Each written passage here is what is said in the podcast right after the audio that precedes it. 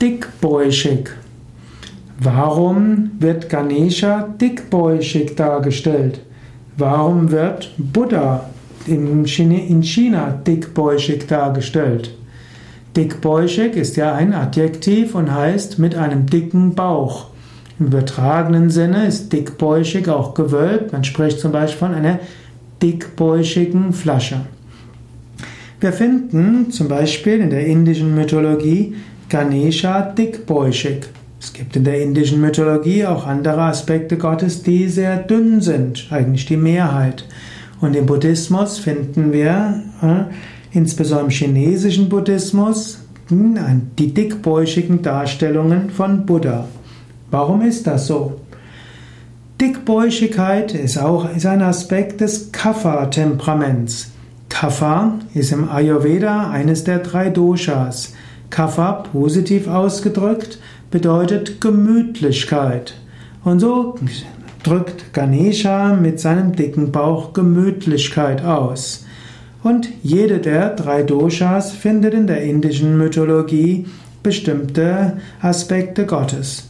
So könnte man sagen, Saraswati entspricht etwas dem Vata-Temperament, die Kreativität, die Leichtigkeit.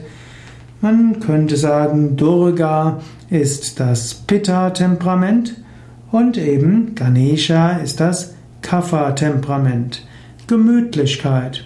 Eigenartig ist allerdings, dass Ganesha gleichzeitig als der Gott des Anfangs gilt und der, der alle Hindernisse aus dem Weg räumt. Auch dort steckt aber eine Lektion dahinter.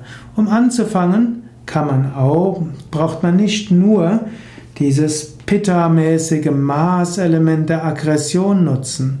Man muss auch nicht dieses verrückte, ständig verändernde Vata-Prinzip nutzen, das immer wieder was Neues will, sondern man kann Neues auch gemütlich angehen und mit Gemütlichkeit und mit Freude angehen. Dafür steht Ganesha.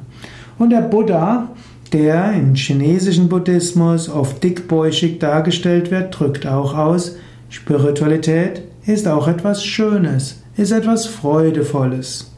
Natürlich könnte man auch sagen, Dickbäuchigkeit ist auch ein Zeichen von Wohlstand, auch ein Zeichen von Reichtum und damit auch von Glück.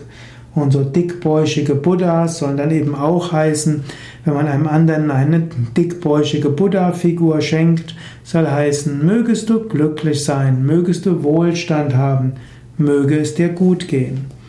Natürlich in unserer heutigen Zeit wissen wir, ein dicker Bauch ist nicht gesund.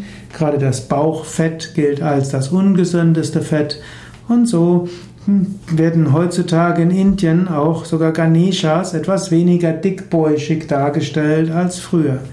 Aber vom, von der Symbolik her haben diese dickbäuchigen Ganeshas und Buddhas doch etwas ganz Wunderschönes und Gemütliches.